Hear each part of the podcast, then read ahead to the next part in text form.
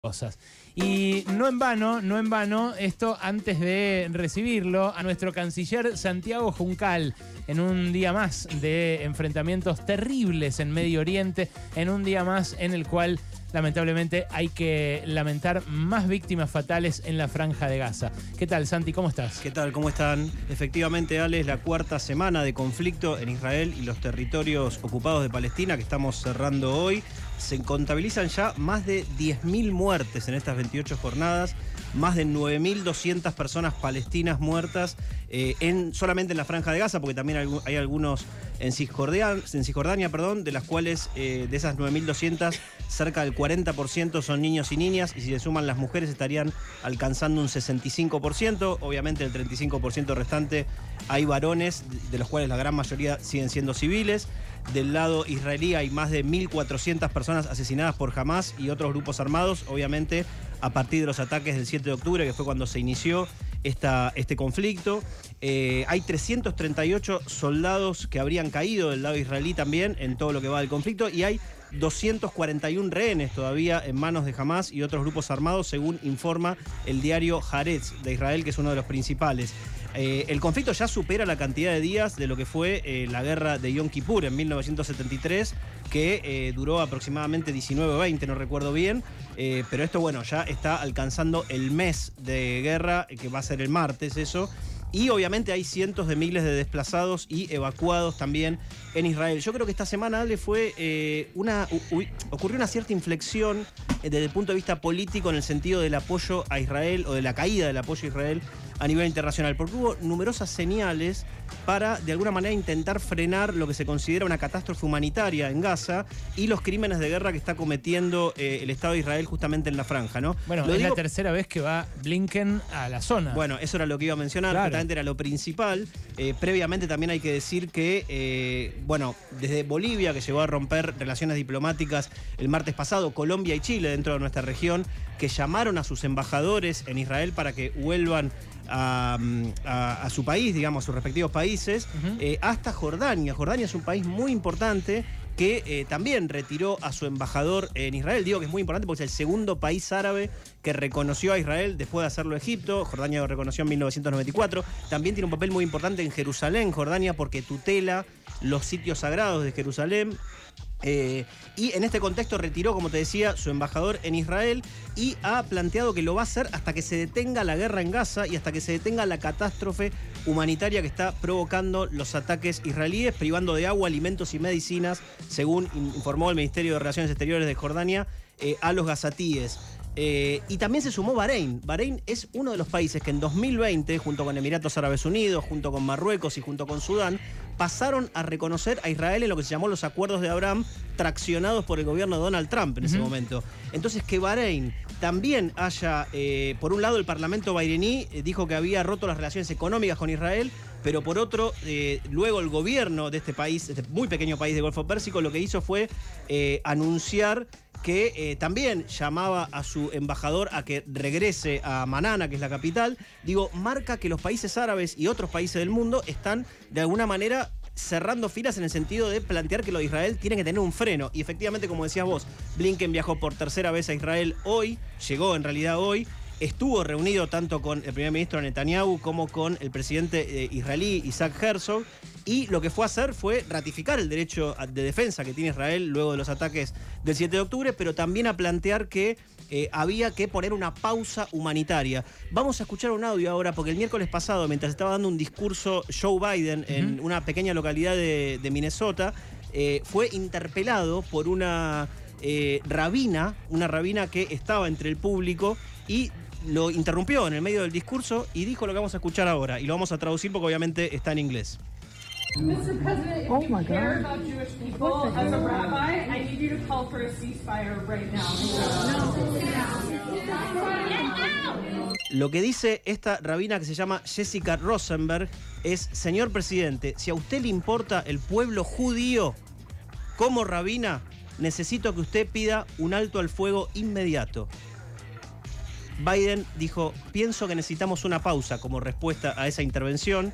Una pausa significa dar tiempo para sacar a los prisioneros. Era la primera vez desde el inicio del conflicto que Biden se pronunciaba en el sentido de que había que haber, tenía que tener un freno esta situación. Bueno, eso fue lo que Blinken fue, como te decía antes, a plantearle a Netanyahu. Netanyahu dio una respuesta ya en el día de hoy en las, en las negociaciones o, en, la, o en, la- en el intercambio que tuvieron. Dijo que no iba a haber cese al fuego hasta que no devuelvan a los secuestrados, justamente. Entonces, estamos en una situación muy compleja que lo que marca es que hay una presión creciente, como te decía, sobre Israel. De hecho, la semana pasada, muy poco después de que terminamos la columna acá el viernes, se supo que eh, la Asamblea General de Naciones Unidas, por, eh, con, con más de dos tercios de los votos, había planteado que tenía que haber justamente una interrupción en las hostilidades. Eh, esto tuvo el voto en contra de Estados Unidos e Israel en ese momento. Pero eh, no prosperó a la vez un intento de Canadá de incluir en, ese, en el marco de esa resolución que fue aprobada la posibilidad de que se condene los ataques de Hamas. Entonces, me parece a mí que estamos en una situación muy eh, álgida, como lo dijo incluso el propio Netanyahu hoy, dijo que estaban en un punto álgido de la batalla, porque además se cercó la propia ciudad de Gaza que está al norte de la franja. Esto es muy tremendo, ¿no? O sea, hay una incursión terrestre, como ya dijimos la semana pasada, se había iniciado con exploraciones, Sí. se incrementó significativamente, diría yo, en las últimas horas y ayer el vocero del ejército de las fuerzas de defensa de Israel planteó que había un cerco completo de la propia ciudad de Gaza, que es donde estaría la mayor actividad terrorista de Hamas desde el punto de vista de Israel. Ese es el foco al cual bombardea el ejército israelí. Sí, está bombardeando en varias partes del territorio de la franja. Porque también lo que dijo Atacó también un campo de refugiados en, en el campo de refugiados de Jabalia. Jabalia. Esto fue condenado por el gobierno argentino, una intervención de anteayer, eh, en el sentido de plantear que Israel tenía derecho a defensa, pero que no podía eh, ge- generar ataques eh, contra los civiles, crímenes de guerra y, e ir en contra del derecho internacional humanitario. Lo que Eh, había sí. dicho al principio la Fuerza de Defensa israelí es que eh, se fueran al sur los que vivían en la ciudad de Gaza, ¿no? Efectivamente. Fueran al sur de Gaza. Eso también es, es- es considerado un crimen de guerra. Traslado forzoso que implica crimen de guerra, sí, efectivamente. Decirle a civiles váyanse de un lugar donde no tienen recursos para irse. Sí, porque además decían que los que, esto lo dijimos la semana pasada, que los que se quedaran en el norte de la franja, en lugar de irse como estaban anunciando que tenían que hacer,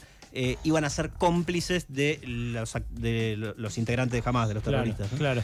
Ahora, Santi, Sí. eh, lo que advierte la rabina en esa interrupción del Le digo, me discurso... resultó muy con- conmovedor escucharlo. Sí. Forma parte de Voz Judía por la Paz, que es un grupo estadounidense de judíos que justamente un poco vinculado a lo que eh, hablaban el otro día con Ariel Feldman aquí, eh, dicen no en mi nombre, ¿no? Claro, pero lo interesante de alguien que diga no en mi nombre Sí. a, a- a- a los crímenes de guerra que está llevando adelante Israel, Sí. Con la, con la lógica herida en el cuerpo de haber sufrido una incursión terrorista como la de Hamas del 7 de octubre, pero que está llevando adelante eh, en contra de, las- de los tratados internacionales y las garantías de, de derechos para esas personas, eh, lo que empieza a generar son actos de antisemitismo muy copiosos en Eso distintos lugares. Efectivamente, Lo que, dice Ariel, lo que dice Ariel Feldman el otro día acá es, loco, al equiparar judaísmo con israelismo, lo que están haciendo es responsables a todos los que somos judíos, que vivimos en la diáspora en distintos lugares del mundo, nos están haciendo responsables de eh, tanques que pisan niños inocentes o de bombas que caen sobre hospitales, con la misma estrella de David. Dice, Efectivamente. ¿cómo eso no va a generar antisemitismo? Eh, si, si después justificar el antisemitismo es, es algo eh, inaceptable, pero que existe, existe, ¿no? Sí, yo pienso que la entrevista de Ariel fue eh, muy valiosa por todo lo que está diciendo. La, confusión entre antisemitismo y antisionismo eh, es muy grave, muy, muy problemática por todo lo que decís que genera.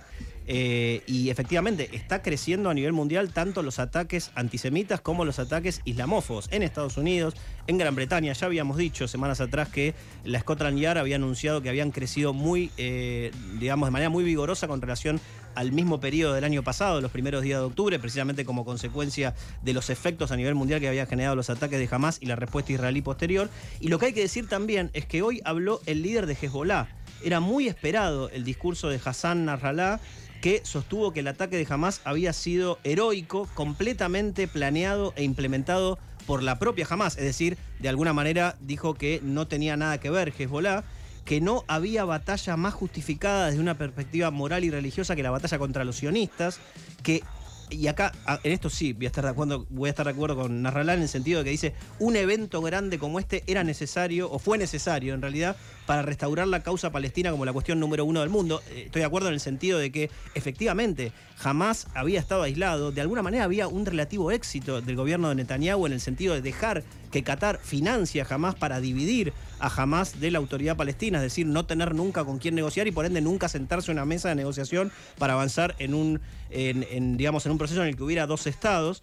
Eh, esto pone en el primer lugar de la agenda internacional nuevamente estos ataques salvajes de Hamas ponen nuevamente en la agenda la cuestión palestina y también planteó que todos los escenarios estaban abiertos. Si bien dijo no tenemos nada que ver con lo ocurrió el 7 de octubre, como decía antes, dijo todos los escenarios están abiertos y lo que pase en el frente sur del Líbano, es decir, eh, los ataques israelíes hacia, hacia Hezbollah, pero también los ataques de Hezbollah hacia Israel, va a depender de lo que pase en Gaza. Es decir, que si se sigue incrementando la incursión terrestre, sigue habiendo eh, crímenes eh, de guerra contra la población eh, palestina en Gaza, de alguna manera Hezbollah se guarda la prerrogativa de seguir atacando a Israel, incrementando lo que son ataques en las posiciones israelíes en el norte del país. Es Santiago Juncal, nuestro canciller, nuestro columnista de política exterior, quien nos trae con este nivel de precisión lo que está pasando en Israel.